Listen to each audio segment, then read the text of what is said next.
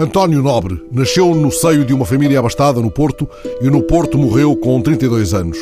Do único livro de poemas que publicou em vida, deixou dito que era o livro mais triste que há em Portugal. E esse livro será intensamente folheado na conversa com Adelaide Galhardo, diretora da Biblioteca Municipal de Penafiel. É no antigo palacete do Barão do Calvário, diante do Jardim do Calvário, onde foi colocado um busto do poeta, que conversamos. Em Só, o livro de Nobre, há suficientes referências à Casa do Seixo e a outros lugares de Penafiel que justificam a escolha deste lugar. Do que não estou absolutamente seguro é da opção feita quanto ao dia da transmissão da conversa com Adelaide Galhardo, este dia 17 de agosto, já que a data do nascimento do poeta surge em todo lado referida a 16 de agosto. E 16 foi ontem. Os registros são realmente de dia 17 de agosto de 1867. Agora, a crer no pai, o José Pereira Nobre, ele terá nascido no dia 16. Mas como na altura os registros nem sempre eram tão céleres como são hoje em dia, António Nobre foi com efeito registado como tendo nascido no dia 17 de agosto de 1867. Se a decisão fosse sua, teria posto no ar ontem ou poria hoje, como acabei por optar? Não, poria, colocaria hoje porque era prática. Aliás, eu estou-me a lembrar de Joaquim de Araújo e outros grandes nomes que, em termos de registros de nascimento, não correspondem muitas vezes à sua real data de nascimento, porque não há facilidade com que hoje nós fazemos os registros de nascimento. Portanto, é muito normal que as pessoas nasçam num dia e que acabem por ser registadas dois ou três dias depois, que era comum na época isso acontecer faria mais sentido, dirão agora os mais picuinhas, que a conversa estivesse a ser gravada no Porto, onde ele nasceu e morreu. O que é que o ligou a Penafiel? Liga-lhe muita coisa a Penafiel. Eh, o facto, para já, da mãe, eh, de ser Ana de Souza, natural da Casa do Seixo, que pertence a São Mamé de Recezinhos, que é uma das freguesias do Conselho de Penafiel. O próprio pai, o José Pereira Nobre, apesar de ser natural de Borba Lixa, eh, muita da família dele tinha propriedades aqui na antiga Rua Cimo de Vila, que hoje assim será a Rua Alfredo Pereira. E o próprio pai, José Pereira Nobre, tinha vários terrenos como estão documentados. Para além deste facto, o António Nobre, apesar de ter nascido no Porto, recorrentemente ele vinha à casa do Seixo visitar a avó. Estou a lembrar-me, por exemplo, que no seu grande livro Só, ele começa logo com António e fala, por exemplo, da criada Carlota, fala da avó. Eh, todas essas vivências da Casa do Seixo vão marcar profundamente António Nobre. E mesmo depois, na sua adolescência, a Casa do Seixo é um sítio onde ele recorrentemente vem para passar férias. No verão. Sobretudo no verão. Ele vem recorrentemente à Casa do Seixo. Eh, por exemplo, quando ele depois mais tarde vai para Coimbra, quando mais tarde vai para Paris, é sempre com muitas saudades que ele faz lá na Casa do Seixo. E se nós formos ter em conta o seu grande livro, como eu disse há pouco, Só, que ele escreve, que é publicado em 1892 e que é o livro, o único livro que é publicado em vida de Nobre, porque os outros dois são publicados a título póstumos. São imensas as referências que ele faz à Casa do Seixo. Ele, inclusive, vem para cá quando se começam a dar os primeiros sintomas da doença, da tuberculose, da qual ele viria a falecer.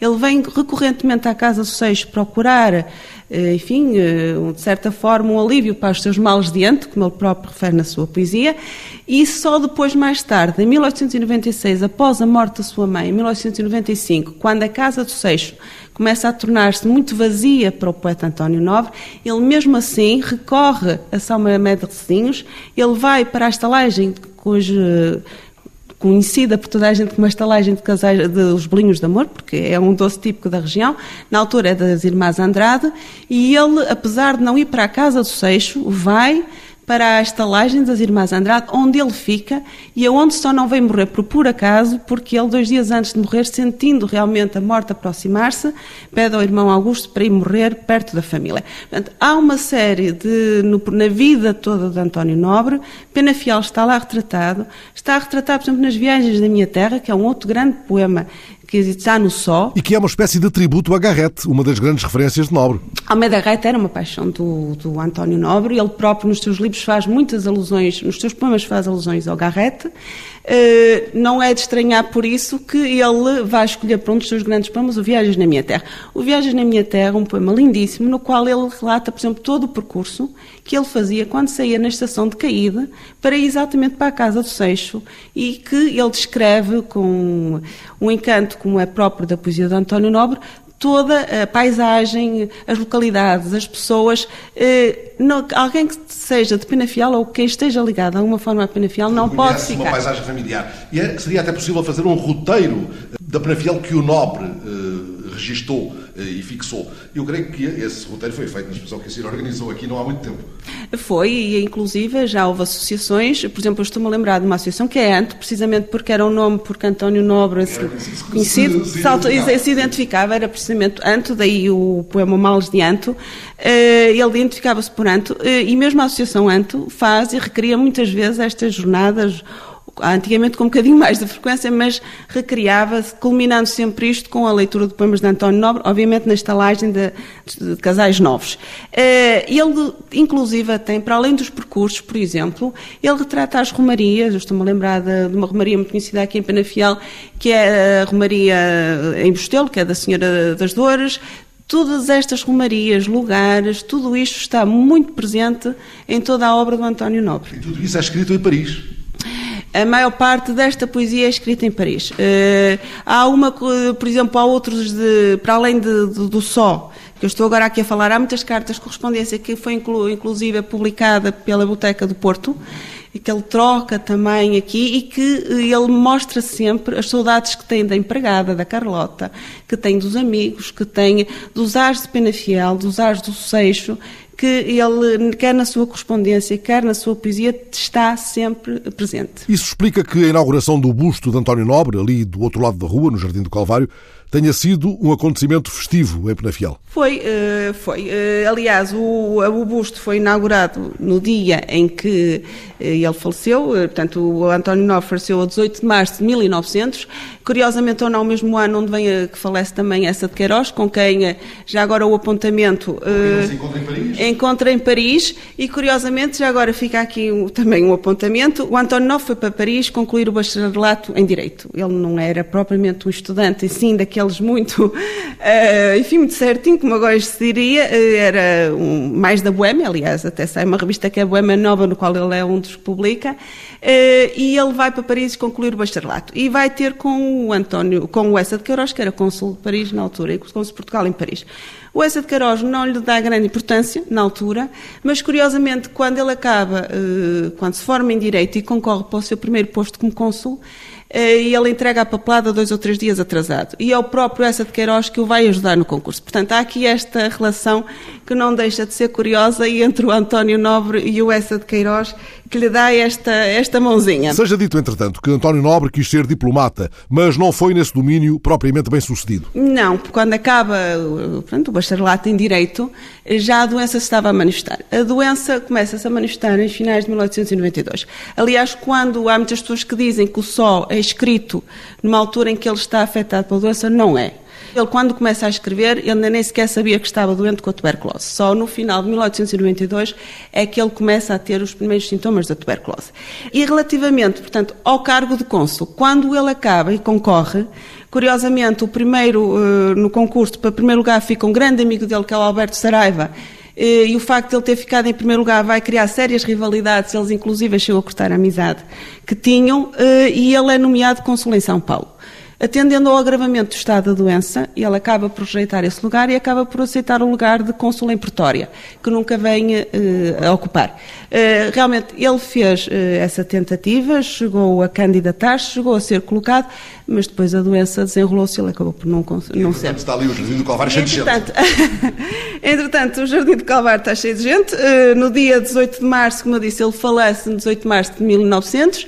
A 18 de março de, 1800, de 1941, a Câmara de Penafiel, muito também por influência do nosso poeta José Júlio, eh, faz-lhe uma homenagem, eh, no qual é realmente encerrado ali um busto no Jardim do Calvário.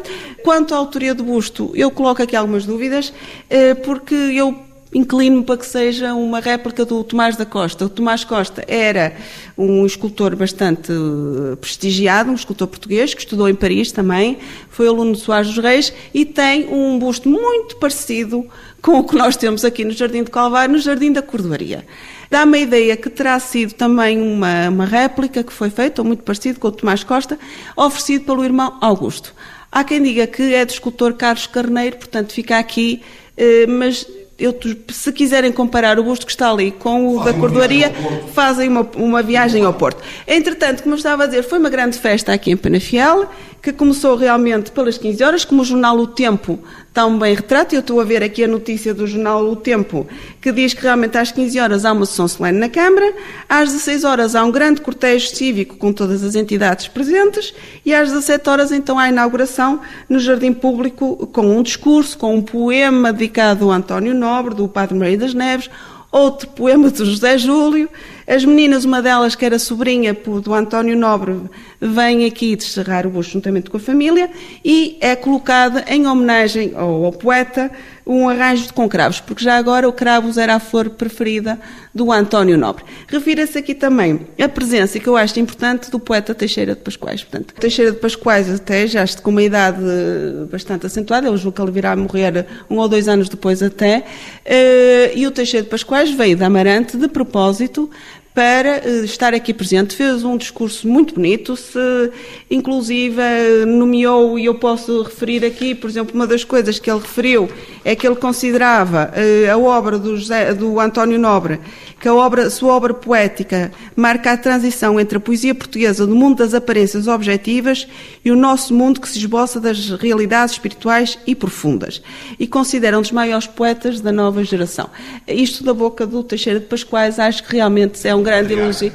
Eh, embora, se nós formos a ver e compararmos, o, o Teixeira de Pascoais é um dos pontos máximos do saudosismo e o nosso António Nobre é também um dos grandes símbolos a nível do que é a saudade e do sentimento português. E cá estamos folheando o livro que o próprio Nobre considerou o mais triste que há em Portugal. Devemos tomar esta frase à letra? Sinal de uma mágoa desmesurada, se pensarmos que João Gaspar Simões considerava Nobre um dandy e um narciso? Ele realmente tinha uma imagem de dandy, pronto, e, muito, e quem conheceu uh, o António Nobre identificava perfeitamente com dandy. Posso, por exemplo, dizer que uma das pessoas aqui em Penafiel que conviveu com ele, não se esquece dele aparecer todo vestido de branco, uma das vezes que queria se, dedicar, e queria -se deslocar às termas de São Vicente, como sabem, ele chegou a ir lá à procura da de alguma cura para, para, os seus males e realmente essa imagem de Dandy era um, conotada com ele. Agora, o que eu acho que realmente eh, António Nobre tem e a sua poesia é realmente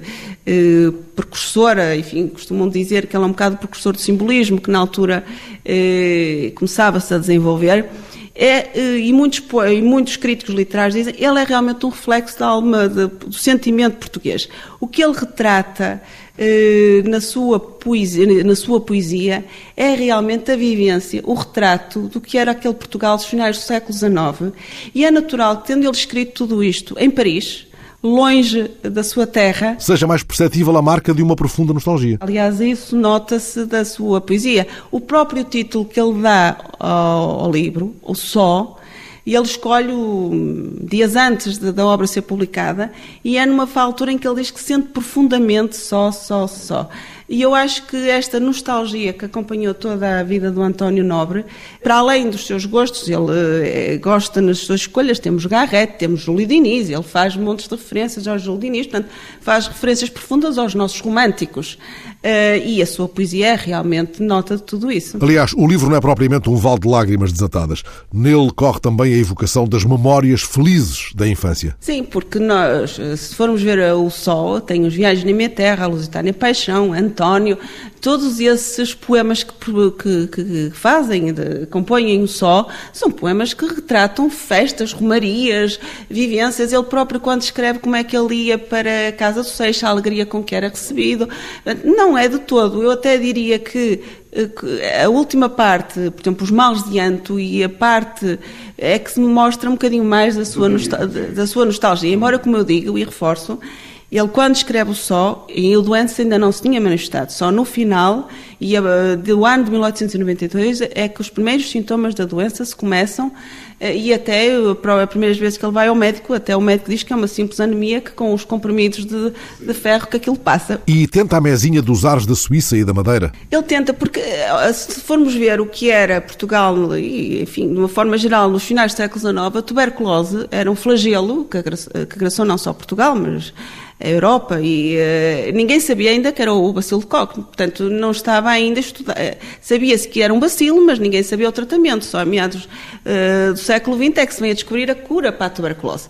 Uh, curiosamente, por exemplo, a Rainha Dona Amélia tinha muito, uh, por volta de 1891, se não estou em erro, até criado aqui em Portugal a primeira associação para o tratamento da tuberculose. Mas o que é um facto é que ainda não sabia como é que havia do tratamento. E o António Nobre foi à procura dos sítios onde hum, lhe indicavam, e na altura o mais conhecido era Davos, na Suíça, onde eles indicavam o tratamento para a tuberculose. Agora é curioso, e fica aqui o apontamento, porque o nosso António Nobre, por todos estes sítios passava, despertava paixões, e até mesmo na Madeira ele conseguiu apaixonar-se pela filha da Condessa de Cascais, e foram mais uns versos que ele fez à conta da, da paixão pela filha da Condessa de Cascais. Ele não fica lá mais tempo porque não encontra melhoras, entretanto, mas também porque sente um certo uh, enjoo de, daquela paisagem que tanto o impressionou à chegada, ele, ele sente que há ali uma espécie de rotina já insuportável. Pensava que os ares da Madeira queriam ser uma solução para o seu problema, foi o contrário. Ele piora e depois, eh, na sequência disso, ainda vai-se por Inglaterra, Paris, até que finalmente fica completamente desencantado. Os próprios médicos lhe desencantam nesse sentido e é quando ele volta para Portugal para depois acabar por morrer. Ficam para trás os 18 meses passados na Madeira, cujo ar delicioso lhe parece à chegada, como ele próprio escreve em carta ao amigo Justino de Montalvão, feito de flores. É o que te digo, estou na Ilha dos Amores, escreve ele ao amigo. É a marca do homem de paixões, mesmo debilitado. Paixões curtas. Mas, por exemplo, eu estou-me a lembrar que ele, a primeira paixão, eh, ele tem nós aos 15 anos, e ele publica logo um poema de amor aos 15 anos. Curiosamente, já agora refiro que esse poema virá a ser publicado no Comércio de Penafiel, portanto, apesar de para voltarmos à ligação para Penafiel, apesar de ele estar no Porto e escrever, eh, ele tem os primeiros poemas publicados, estamos a falar isto com 16 anos, 15 a 16 anos, que vêm a ser publicados no comércio de Penafiel, e depois toda a vida do António Nobre é pautada por paixões, pautada pela inglesinha, pela purinha, enfim, pela filha da Condessa de Cascais. Eh, toda, toda a vida do António Nobre é pautada por, por paixões. Ele escreve ao mesmo amigo Justino eh, de Montalvão, a minha chegada foi um acontecimento na Terra. Não me julgava tão célebre. E o amigo fala do alvoroço que ele provoca entre as raparigas. Cá está. É muito importante, para lá do só, ir à correspondência dele. Às vezes ela é, ela é, não digo subvalorizada, mas um pouco, nem menosprezada, longe disso, mas um pouco deitada para o segundo plano e, todavia, é um manancial de informação e é muito interessante do ponto de vista uh, da qualidade literária. Na, sobretudo na correspondência que ele troca com os amigos, uh, com troca com Cândida Ramos, com troca com, enfim, com todos os vários amigos que António Nobre tinha, é importante e é o facto da Biblioteca Municipal de Porto ter publicado há pouco tempo, enfim, há algum tempo, os manuscritos inéditos de António Nobre, eh, permite-nos também conhecer essa, essa vivência e os amigos que António Nobre tinha. Eh, e refiro também, porque é importante não esquecer que depois da morte de António Nobre, há dois livros que também são publicados, sobretudo por influência do irmão Augusto, que são as Despedidas e os Primeiros Versos. E que nestes primeiros versos são aqueles primeiros versos que são mesmo os primeiros versos que António Nobre publica, aquela entre os 15 e os 18 anos, em que se mostra aquele António Nobre ainda um bocadinho imberbe, aquelas paixões. As despedidas não. Eu julgo que as despedidas já mostram o António Nobre já naquela fase mais da doença. Portanto, temos aqui três obras em diversos momentos de António Nobre, o só que realmente espelha as suas, eh, embora escrito em Paris, mas são as vivências, enfim, já na sua fase, embora de criança, de António, que é o primeiro poema, mas todas as outras lembranças que ele tem das visitas que faz ao Seixo e a todas estas zonas aqui à volta de Penafiel, e depois as despedidas, que eu acho que essa aí é um bocadinho mais marcante da tristeza do nosso poeta. E não longe do dia em que ele escreve aquela que alguns amigos sustentam que é eh, a última frase em vida, Sustento-me de leite pela manhã e pelo dia adiante de uma colher de sopa de madeira. Ele terá gostado muito do vinho de madeira. Poucos dias antes desta frase, ele é capaz de ter andado por aqui ainda, não? Ele vinha muitas vezes aqui. Uh, aliás, após a morte da mãe, que ele vai para a estalagem, a estalagem dele tem uma varanda virada para a zona do Seixo, portanto, onde ele pode ver a paisagem e ele refere isso muitas vezes. E é curioso que quando ele sente que está a morrer, ele não vem para o Porto, para a casa do irmão, ele vem para a estalagem de Casais Novos.